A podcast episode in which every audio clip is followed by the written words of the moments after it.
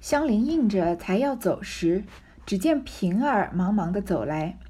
香菱忙问了好，平儿只得陪笑相问。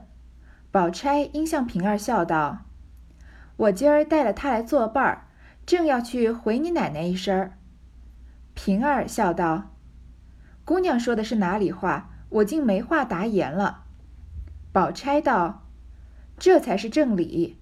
店房也有个主人。”庙里也有个住持，虽不是大事，到底告诉一声，便是园里做更上夜的人知道添了他两个，也好关门候户的了。你回去告诉一声吧，我不打发人去了。平儿答应着，因又向香菱笑道：“他既来了，也不拜一拜街坊邻舍去。”宝钗笑道：“我正叫他去呢。”平儿道。你且不必往我们家去，二爷病了，在家里呢。香菱答应着去了，先从贾母出来，不在话下。香菱正准备要走啊，去拜访拜访各房，顺便啊随口一提，说她要进来了。但是看到平儿忙忙的走来，香菱问了好啊，平儿只得陪笑相问。你看她这个平儿忙忙的进来和只得陪笑相问，可见平儿是有急事要来找宝钗的。但是这个时候呢？因为香菱来了，有有别人在，所以这件事情肯定不方便在香菱面前说。宝钗就说啊，我带了香菱来作伴儿，正要回你们奶奶一声了，这样正要去告诉一声王熙凤。平儿说啊，姑娘说的这是哪里话呀？就是你多带一个人进园子里，有什么好跟王熙凤禀报的呢？我竟然都不知道该怎么说了，就是说有点太过于客气了。宝钗说啊，这个才是正理，因为呢，店房也有主人，店里也有个店主啊，庙里也有个住持，那。大观园啊，在呃主主管大观园事情的人其实就是王熙凤嘛，因为王熙凤管贾府的事嘛。虽说李纨住进大观园来啊，帮着照看照看，但是主要管事的还是王熙凤。说这事情虽然不大呢，但是也要告诉一声。那晚上打更上夜的那些人啊，他们不是要负责开关院院门的嘛？那知道香菱在这，他们也不会说把院门开着，说等香菱走了，就说也好关门候户的了，就让平儿告诉一声。平儿答应以后呢，就问香菱说：“你不去拜一拜街坊邻舍吗？街坊邻舍算是比较幽默的说法，因为其实就是走走拜拜各呃各个房的各个院的小姐嘛。”宝钗就说：“正准备叫他去。”然后平儿就说：“啊，叫他不用去王熙凤那个院里面，因为二爷病了，在家里贾琏生病了。”香菱答应去呢，就先从贾母那儿来，就按照薛宝钗安排的那样子。且说平儿见香菱去了，便拉宝钗忙说道。姑娘可听见我们的新闻了？宝钗道：“我没听见新闻，因连日打发我哥哥出门，所以你们这里的事一概也不知道，连姊妹们这两日也没见。”平儿笑道：“老爷把二爷打了个动不得，难道姑娘就没听见？”宝钗道：“早起恍惚听见了一句，也信不真。我也正要瞧你奶奶去呢，不想你来了。”又是为了什么打他？平儿看到香菱走了，他才要把要说正事。他忙忙赶来有事情嘛，就问他有没有听到我们的新闻。宝钗说没听到，因为这几天呢，薛蟠要出门，所以大观园啊或者贾府的事情他都不知道，连姊妹们他也没见。宝钗这话绝对说的是半真半假的，因为我前面说了很多事情，呃，很多次，宝钗这个人是两耳不闻窗外事。他一心不是读圣贤书啊，他就是呃故意的不关心贾府的事情，因为他知道他非常的清楚自己在贾府的地位是一个客人，所以主人家发生的事情呢，他看了就当没看见，听见就当没听见，从来不指手画脚。这其实是一件非常难的事情，因为嗯人嘛总是喜欢发表自己的观点，不管说书读得多读得少，世面见得多见得少啊，嗯很多很多时候我们都很喜欢去评论一件事情或评价一个人，就即使在没有很全面的观点的时候。所以，像宝钗这种什么都知道、什么都懂的，还要装作不知道、没听见，这是一件非常难的事情。也也从一个侧面体现出啊，宝钗是一个情商非常过人的人，也可以说是个深不可测的人。他说没有听见呢，因为这事不是什么好事。平儿就说啊，是老爷把二爷打了个动不得。二爷是贾琏，那打贾琏的肯定是贾赦了，不可能是贾政的。说难道姑娘没听见吗？平儿觉得奇怪，说这么大的事情，如果你都没听见，那就有点怪了。宝钗呢，于是也不可能说完全不知道。她说早起啊，恍惚听了一句，也信不真，说我可能听见了吧，但我也没记得。然后我正好要去瞧王熙凤呢，那你来了，想不到你就来了，到底是为了什么打贾琏呢？其实宝钗这件事情她肯定是知道的，只是她装不知道嘛。平儿咬牙骂道：“都是那贾雨村什么风村，半路途中哪里来的饿不死的野杂种？认了不到十年，生了多少事出来？今年春天，老爷不知在哪个地方看见了几把旧扇子，回家看家里所有收着的这些扇子都不中用了，立刻叫人各处搜求，谁知就有一个不知死的冤家，浑号世人叫他做石呆子，穷得连饭也没得吃。”偏他家就有二十把旧扇子，死也不肯拿出大门来。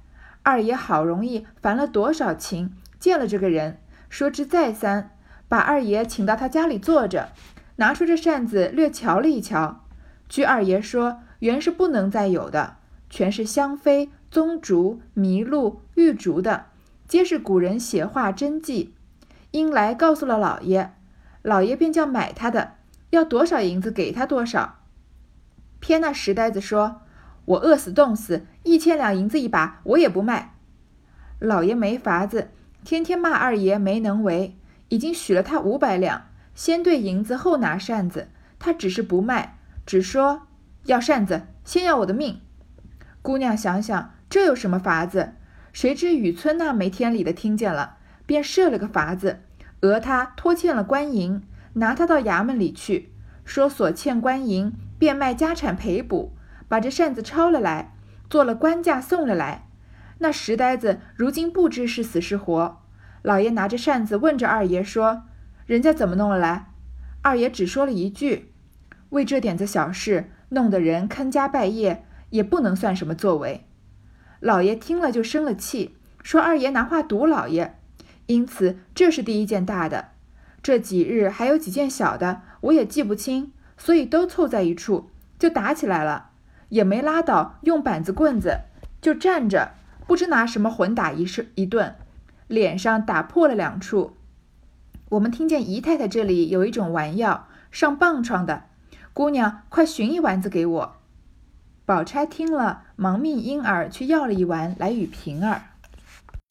平儿来薛宝钗这里啊，事情有事情求她，但是首先呢，她要讲一下这个事情的来龙去脉。为什么贾赦要打贾琏呢？平儿就说啊，都是那个贾雨村什么风村，他因为他不想好好说这个人的名字，他第二个字是雨嘛，他就用风来对，说不不知道什么风啊雨啊，什么贾雨村贾风村的，骂他是半路里哪里来饿不死的野杂种。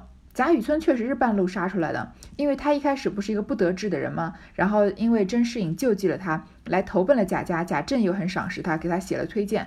然后一开始啊，他做官还嗯，因为。因为有这个贪污受贿的事情，而且又不太情商又比较低嘛，没有什么同盟，所以后来被贬官了，或者被罢官了。后来结果当今的皇帝啊，又要重新启用旧官员，所以他又得志了。所以他确实是半夜里啊半半途中杀出来的。然后平儿说他认了不到十年，因为他跟贾宗贾家连宗也就是十年嘛。因为呃林黛玉进贾府是跟着贾雨村一起来的，所以林黛玉进贾府也也不过就是十年的时间。从这个六七岁啊到十五六岁，那贾雨村也就跟贾家连宗了十年左右。说他生了很多事情，他确实生了很多事情啊。虽然平儿这里骂贾雨村话骂的比较重，但是我们听完这个故事之后，我们觉得平儿骂贾雨村骂的还轻了呢。他，我觉得贾雨村这样的人啊，连平儿所说的饿不死的野杂种都不如，是禽兽不如的一个人。前面能看得出一些端倪。首先，嗯，甄士隐救济过他呢，然后。说要给他践行，然后他也不说一声就走了。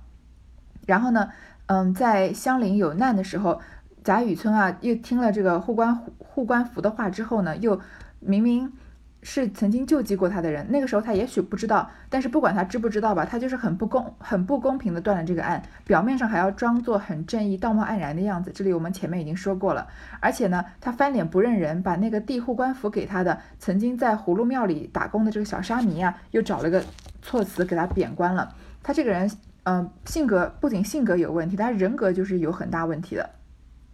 然后呢，但是这件事里这件事情里面呢，另一个人格有问题的人出现了，就是假设。其实假设到现在为止啊，嗯，我怎么说呢？坏人分几种，像好色呢，确实坏，但是，嗯，不是，如果就是没有没有具体的伤害到别人啊，那，嗯，比如说像贾琏这种吧，贾琏也好色，但是他不是那种，他不是强行，他没有强奸过别人，或者没有妇女啊，嗯，违背自己的意愿就是跟贾琏发生关系。你说贾琏这个人，呃，就是色归色吧，但是跟他偷情的什么多姑娘呀，什么鲍二家的呀，都是自己愿意的，自己投怀送抱的。那他后面呢，嗯。背着王熙凤在外面纳了一房啊，那个女的也是愿意的，所以贾琏虽然好色呢，也不是什么好人，但是，嗯，不是穷凶极恶的人。然后另一种坏呢，就是像薛蟠这种样子。薛蟠呢，他好色就是另一说了，对吧？然后他还纵纵容他的家奴啊，打死了这个冯公子。之前上一回说错，说了唐公子，被我爸纠正了，说是冯公子，因为我也读了，隔了好几十回了嘛。冯渊嘛，渊就是冤情的冤的意思。他纵容家奴，打死了冯渊。薛蟠身上是背了人命的，他也是个恶人，也是一个不能原谅的人。但是呢，他跟他的性格有关系。他就是他不知天高地厚嘛，他他不觉得人格是呃这个人人命是什么关天的事情。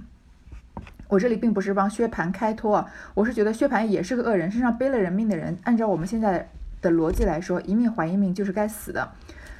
但是我觉得薛蟠的恶啊，还不如贾雨村和贾赦这样的恶，就是嗯恶而不自知。你看薛蟠后来醒悟了，他就出去做生意什么的嘛。但是贾雨村他是他就利用他的权利啊，把人弄死了，就是为了讨好贾家的人嘛。这个我们读到平儿这段话的时候再说。还有贾赦，贾赦前面如果说纳鸳鸯只是贾琏这个级别的好色，那不行就不行了嘛。嗯，他也没有嗯就硬要纳鸳鸯进门，对吧？但是这里他身上就背了人命了，这也就是贾。假设身上所不能洗刷的一个污点，所以假设和贾雨村，不管他们虽然八十回之前我们没有看到他们的下场了，但是不管他们两个人的命运怎么样不得好死啊，我都绝对不会同情他们两个人的。这这是一件什么事情导致了一桩人命呢？是假设啊，不知道从什么地方看到几把旧扇子。鸳鸯说是旧扇子啊，其实肯定是古董扇子，肯定是非常好的。嗯，也就是现在我们女孩子，嗯，去日本逛街买东西也喜欢买所谓的古着嘛。古着呢不就是旧包嘛，别人用过的二手的。但是如果你说你说有这钱买旧包干嘛？为什么不买个新的呢？那你就是那我们就是不懂时尚了，对吧？在这里，嗯，平儿就是不懂这种古玩的东西，以觉得啊就是旧扇子。然后呢，看到那几把古董扇子啊，回来家里再看家里收的那些所有好的扇子都不想要了。就是嗯不可替代了，就是想要古董的，然后就叫别人去各处去搜去找，结果呢有一个人他叫石呆子，你看石呆子又有点像这个嗯这个薛薛蟠的浑号，呆霸王嘛，他就是又又呆又愣又就是一条筋到底的，但是薛蟠是个霸王，他是嗯好勇斗狠的，但是这个石呆子呢，他只是呆而已，就是认个死理，不撞南墙不回头的。你看他穷的连饭也没得吃了，就是很穷了。但是他家就有二十把旧扇子，他有这个古董扇子，死也不肯拿出来。然后贾琏啊，找了好多人，嗯，欠了很多人情才见到这个石呆子。然后呢，嗯，就当面去劝他，希望把这他把这二十把古董扇子呢让出来，请他到贾府来做。然后拿出扇子瞧了一瞧。贾府是什么样的人家？好东西、坏东西，他们见的可多了，所以一看那个扇子，贾琏就知道是好东西。不仅是好东西，而且是举世无双的好东西，是绝缘是不能再有的。以我们现在买包的逻辑，也就是限量版，全比如说全中国就这么一个，还有一个在比如说呃维多利亚贝克汉姆手里，你说那你还能不要吗？而且上面全是一些名家的真迹，香妃啊、宗竹、麋鹿、玉竹的。肯定都是名家名人画出来的，嗯，这个山水啊，或者是人物，所以呢，就来告诉了贾赦，贾赦呢就要买，说啊，要多少银子给他多少。贾家这个时候的败落啊，确实是从根里败落的，但是统治阶级的当主人家的根本就还没意识到这种贫困，还是做着这种有钱的大梦啊。况且五百一千两的，并不能反映出贾家有多败落，对吧？所以说要多少钱给多少，但是那个石呆子呢，他就发挥了他这个认死理的这个性格，说我饿死冻死啊，一千两银子一把我也不卖。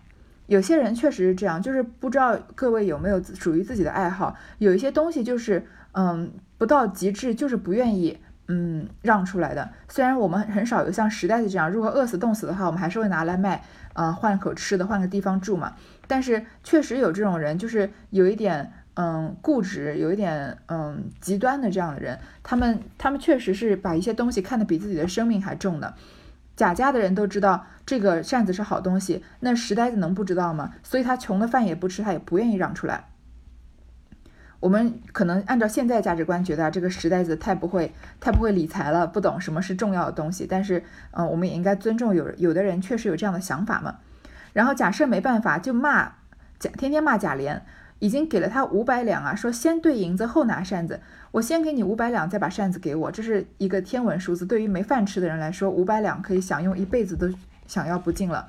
但是这个时代子就是不卖，还说啊，要扇子就先要我的命。平儿这里说啊，姑娘想想，这有什么办法？那他不卖就不买了，那还能怎么样啊？结果贾雨村那个没天理的听见了，他就使了一个毒计啊，他设了一个法子，然后呢讹诈这个石呆子，说他拖欠官银，其实是无中生有的事情，把他抓到衙门去，因为贾雨村在当官嘛，说啊你欠的官银啊要变卖家产赔补，就等于是要抄石呆子的家，说你欠官银，我要抄家来赔，然后把这个扇子呢就抄了来了。做了官价送来，把它当做嗯，这个抄家所缴纳的，以以它的实际价值来拿过来，导致现在石呆子啊不知是死是活，所以他就把人家最珍贵的东西拿走了嘛，而且是这个强行的，嗯，非常无耻的利用自己的权利拿过来的。然后呢，老爷就拿着扇子，贾赦拿到扇子了，很高兴啊，就去问贾琏说：“人家怎么能弄来，你怎么弄不来啊？”你看贾琏这里啊，我们还是应该欣赏他一下，他还是很有是非观的。他他的眼里啊，他虽然做的很多事情不靠谱啊，作为一个男人也不太靠谱。什么仆人有什么事情，后来都知道去求王熙凤了。但是他作为一个人啊，他是一个有底线的人。他就说，为了这点小事啊，弄得人坑家半夜，也不算什么作为。老爷这个假设就跟贾琏说，你看人家贾雨村能做到，你怎么做不到？贾琏的意思就是说，我不屑为了这点小事，把人家呃的一生都给毁了。这种事情不算什么作为，我不屑跟贾雨村这样的人为伍。贾琏这里能说出这样的话，我们还是觉得很钦佩他的，要帮他拍拍手啊。贾雨村这种人，确实，我们作为一个嗯有是非观的、有底线的人，确实不应该与贾雨村这样的人为伍。不管他再有钱，不管他名声再好，嗯，我觉得每个人心里面都应该守住自己最后的底线吧。但是贾赦这个人他没有底线，他听了之后就生气，说啊，他只说二爷拿话堵老爷，只说你你作为一个儿子居然拿话堵父亲。你看贾赦这个人真的，嗯，我我当然觉得在这个恶人排行榜里面啊，我觉得最坏的是贾雨村，因为他是真正出他想，首先他讲想到这个主意他就已经够坏的了，然后他执行这个主意只是为了讨好贾家就更坏了。但是第二坏的就能算是贾赦了，他这个人，而且贾赦这个人啊是蠢和坏。但是我们说不怕流氓不可怕，就怕流氓有文化嘛。贾雨村这个人就是聪明的坏人，他是有文化的流氓。贾赦这个人就是没有文化的流氓，他没有是非观，没有判断标准啊，也没有什么文化。他就记着，他心里面就在乎什么呢？说我是贾家，我是贾家什么人啊？我是贾家这个这个真正掌权的人。其实他不是，而且你是我儿子，你凭什么说话来堵我？他其实你跟他争是非对错，根本就讲不赢他，因为他根本就跟你的嗯辩论不在一个点上。嗯，你跟他说道理吧，他跟你说权利，所以他就这个拿这件大事啊，然后再加上这几件几天的几件小事，拿来当借口啊，就打了贾琏，真的是很不要脸啊。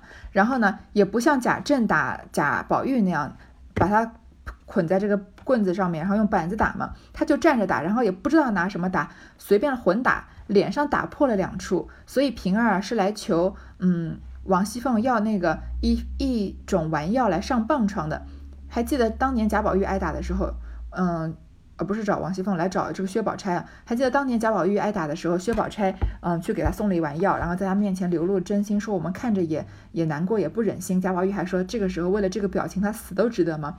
所以薛家因为是皇商嘛，所以有最好的丸药，他来啊要这个丸药来治贾琏的棒疮，贾宝钗。薛宝钗听了呢，就让这个婴儿啊去拿这个丸药给平儿。宝钗道：“既这样，替我问候吧，我就不去了。”平儿答应着去了，不在话下。你看薛宝钗知道了这么大的八卦，你看像我们平常，嗯，不要说我们身边的八卦了，连明星的八卦我们都喜欢在微博上刷一刷，然后留一点评论。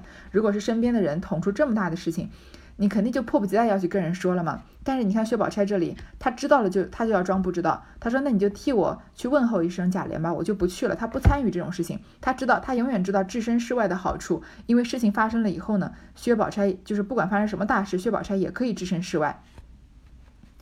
且说香菱见过众人后，吃过晚饭，宝钗等都往贾母处去了，自己便往潇湘馆中来。此时黛玉已好了大半，见香菱也进园来住。自是欢喜，香菱应笑道：“我这一进来了，也得了空儿，好歹交给我作诗，就是我的造化了。”黛玉笑道：“既要作诗，你就拜我为师。我虽不通，大略也还教得起你。”香菱笑道：“果然这样，我就拜你作诗，你可不许逆反的。”黛玉道：“什么难事，也值得去学。”不过是起承转合，当中承转是两副对子，平声对仄声，虚的对实的，实的对虚的。若是果有了奇句，连平仄虚实不对都使得的。这件贾琏的事情告一段落呢。相就那头说相连，相连去一个一个拜访之后呢，吃过晚饭啊，他们都去找这个宝钗，他们都去找贾母了。于是他就去潇湘馆找黛玉。黛玉这时候身体已经好了一些了，香菱来呢，她也高兴啊，因为有多人陪嘛。香菱，你看她对作诗的渴望多么迫切，说我这么来啊，又有时间，因为薛蟠不在嘛，你就教我作诗就好了，就是我的造化了。林黛玉就笑着跟他说啊，既然要作诗啊，你就拜我作诗，你先拜我当老师吧。我虽然不通啊，虽然我对诗不是很通，就是林黛玉自己谦虚了，但是教你应该还是可以的。香菱说啊，那如果这样，我就真的拜你作诗，你不能烦我。林黛玉就说啊，这算什么难事啊，也值得去学。那林黛玉这种清高孤傲的样子又又表现出来了吧？说作诗有什么难的？这有什么好学的？其实难，原来如果他不他不是看了这么多书，读了这么多诗，又做了这么多诗的话，这难道不是学习的过程吗？他怎么可能会呃诗做的这么好呢？但他这里说啊，就显得自己很厉害的样子。说你看你还要去学这个东西，这有什么好学的呀？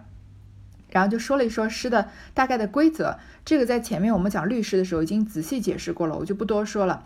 就是，嗯，平声对仄声，虚的对实，实对虚。但是如果你的句子特别好呢，这些规则也不用遵守。所以他们后来做，嗯，是菊花诗吧？那那个时候就说，呃，连平仄也不要特地去讲究，也不要规定什么律了。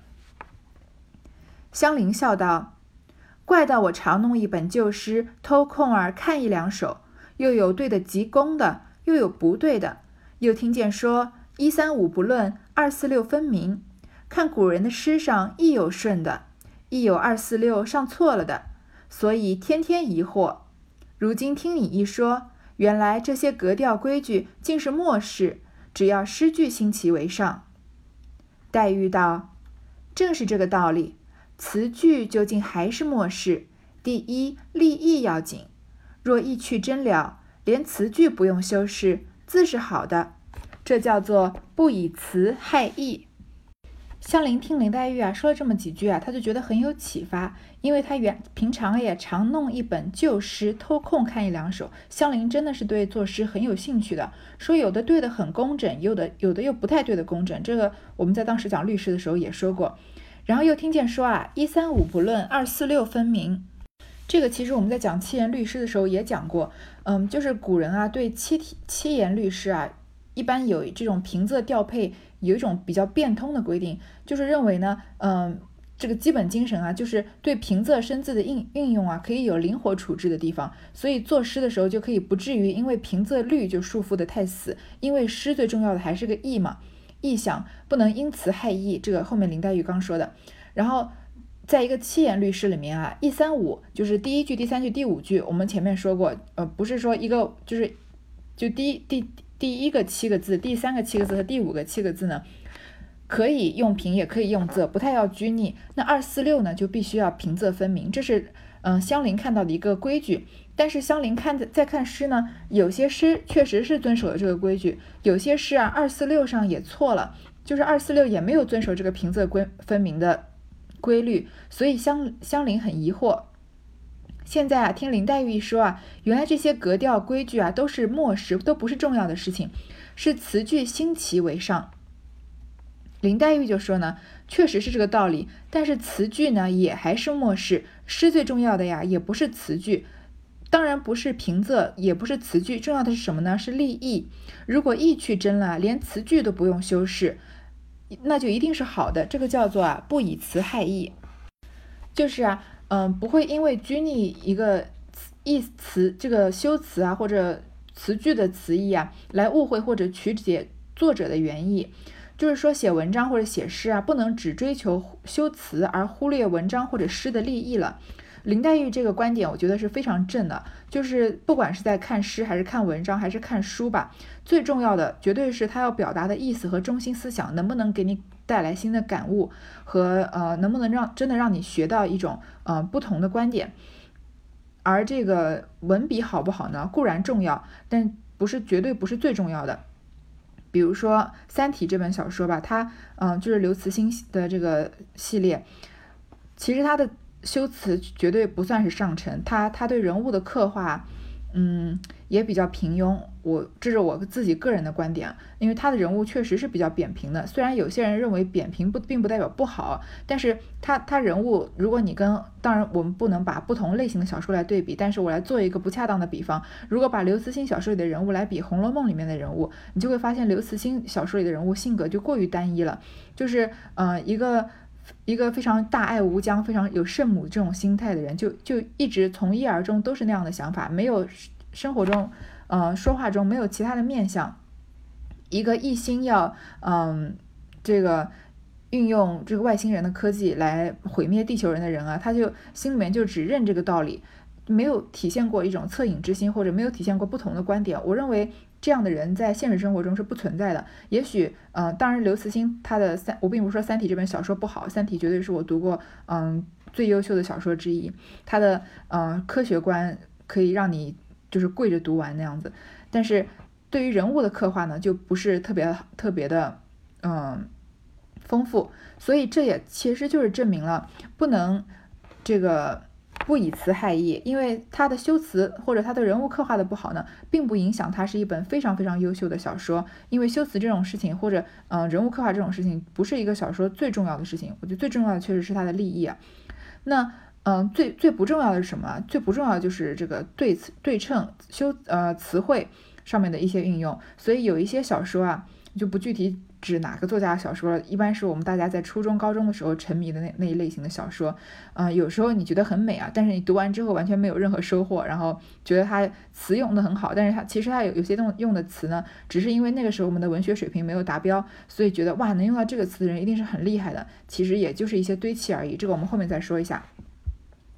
林黛玉就告诉他不能以词害意。香菱呢就笑着说啊，我只爱陆放翁的诗。陆放翁我们都应该知道，其实就是陆游嘛。他这首诗叫做呃，这句香菱最喜欢的是什么呢？啊，我好像还没读，不好意思。香菱笑道：“我只爱陆放翁的诗，重帘不卷留香久，古砚微凹句墨多。”说的真有趣。黛玉道：“断不可学这样的诗。你们因不知诗，所以见了这浅近的就爱，一入了这格局，再学不出来的。你只听我说，你若真心要学。”我这里有王摩诘全集，你且把他的五言律诗读一百首，细心揣摩透熟了，然后再读一二百首老杜的七言律，次在李青莲的七言绝句读一二百首，肚子里先有了这三个人做了底子，然后再把陶渊明、应阳、谢、阮、余、鲍等人的一看，你又是一个极聪明伶俐的人。不用一年的功夫，不愁不是诗翁了。香莲在听了林黛玉的不以词害意啊，他就说他最喜欢的是陆游的诗“重帘不卷留香久，古砚微凹句墨多”。其实陆游的诗非常有名，但是这首却不是他最有名的。这首诗啊是陆游晚年的作品，他全诗呢，嗯，是这样写啊：“美睡宜人甚按摩，江南十月气犹和。”重帘不卷留香久，古砚微凹句墨多。月上忽看梅影出，风高时送雁声过。一杯太淡君休笑，牛背无方扣脚歌。这首呢，我们不太需要嗯深入的解释，因为这在这段对话里面不是最重要的。但是我们只要看到这两句“重帘不卷，重帘不卷留香久，古砚微凹句墨多”是香莲最爱的这首诗呢，其实讲的就是陆游啊，他自己终日在这个书房里面读书写诗，埋头苦读啊。在气温回暖、春天来的时候呢，他累了呢，就呃拿着这个手杖在庭园里面散步，然后看到梅影横斜啊，听到雁声阵阵，就是他日常生活的一种吟咏。讲述一种赋闲潇洒的这个情操，嗯，也是陆游诗歌在日常生活方面的算是一首代表的作品。这里呢，曹曹雪芹啊，其实是通过林黛玉的嘴说出自己对这首诗的嗯不欣赏，也就是他对陆游的风格的不欣赏。这也是曹雪芹个人的观点。我我是觉得陆游很多诗写的非常大气，倒是很值得我们呃来吟诵的。但是这首诗呢，因为曹雪芹说了这个话，所以呢。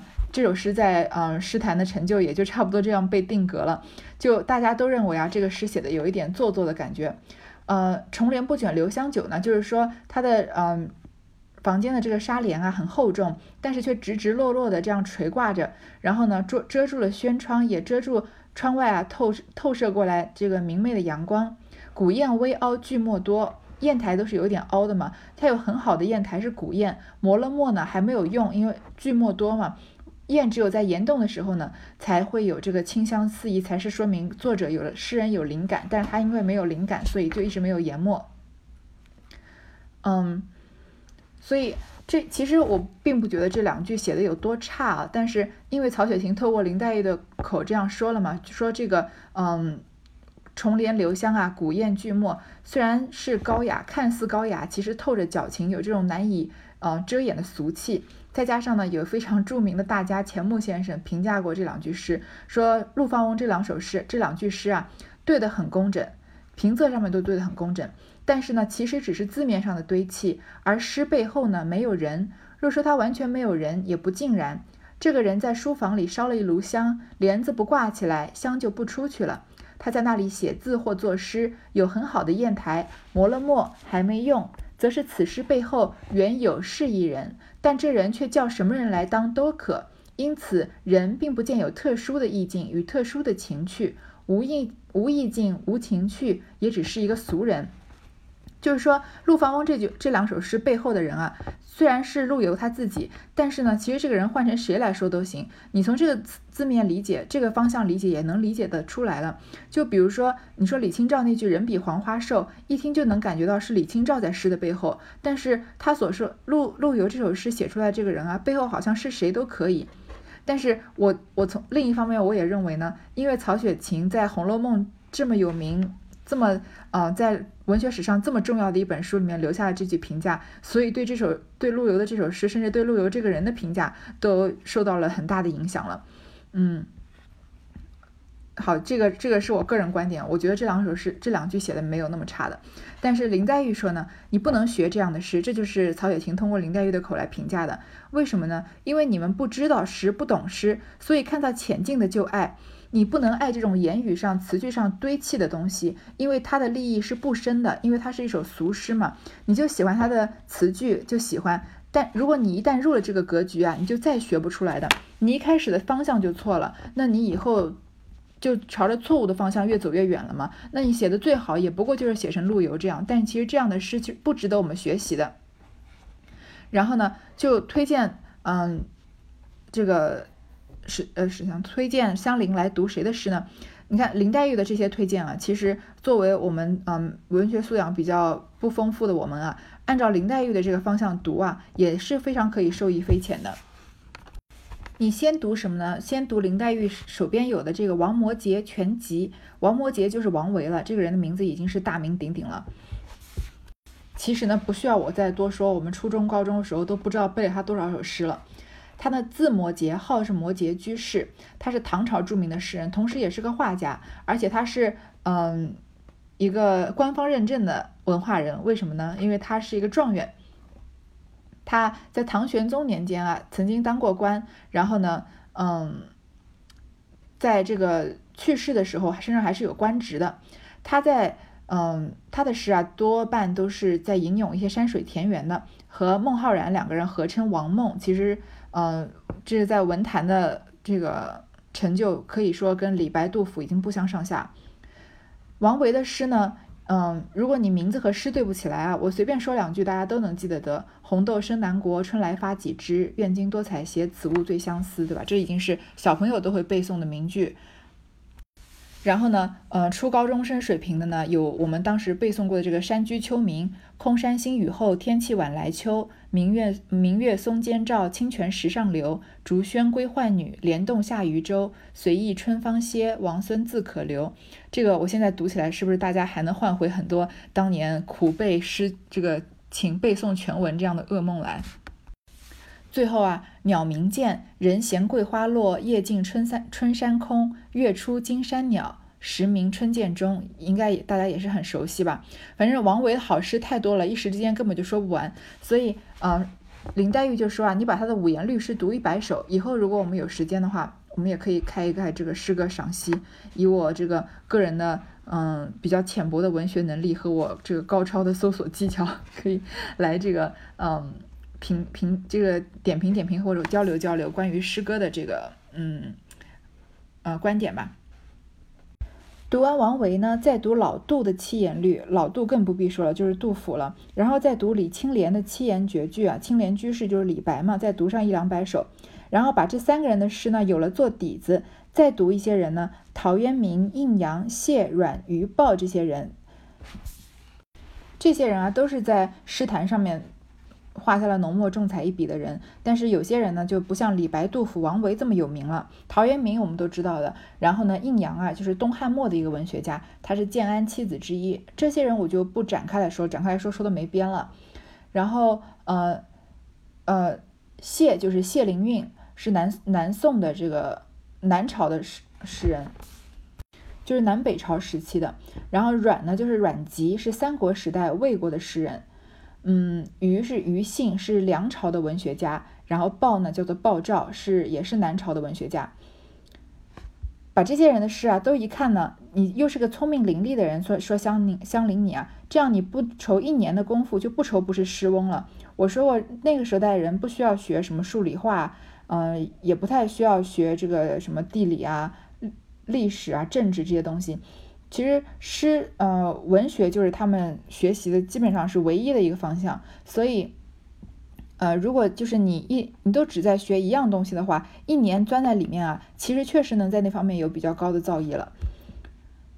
林黛玉这段话，我们在呃放这个纵观她这一段话，我觉得这段话是奠定了林黛玉，嗯，在我们心目中，嗯，可以说是《红楼梦》里面，呃，才情第一人的这样的一个地位。他讲的这段话非常的大气，就不像他在性格所反映出来的那些，嗯，比较扭捏啊，比较小家子气啊那样子。他这他这段话讲的讲出来，让我们每个人都可以受益匪浅的。其实这也就是曹雪芹的文学观，就是我们不能因为一些东西浅浅薄但是华丽呢就爱上它。如果你从这个时候开始模仿那样的文风啊，那你的路就走偏了，以后就再也不会写出真正能够这个流芳百世的好好诗或者好文章了。而你要读这些经典的人呢，他举的这些人呢，你要有这些东西打底，通过这些东西，嗯，就是这些文化的积淀呢，然后慢慢的在这个上面再建立发展出自己的风格，这样才是，嗯，能在文学道路上越走越远的。所以，我们现在以林黛玉这样的观点啊来看，我们现在嗯歌坛流行的一些所谓古风的歌曲啊，其实是就是嗯像香菱一开始要走偏了这样的道路的，就是因为浅近就喜欢有一些歌曲啊，它的歌词，嗯你仔细看啊，好像很美，押韵呢也押得很到位，但是啊你再仔细看它的意思，你根本就是不知所云，它的上文上上下意思根本就对不上。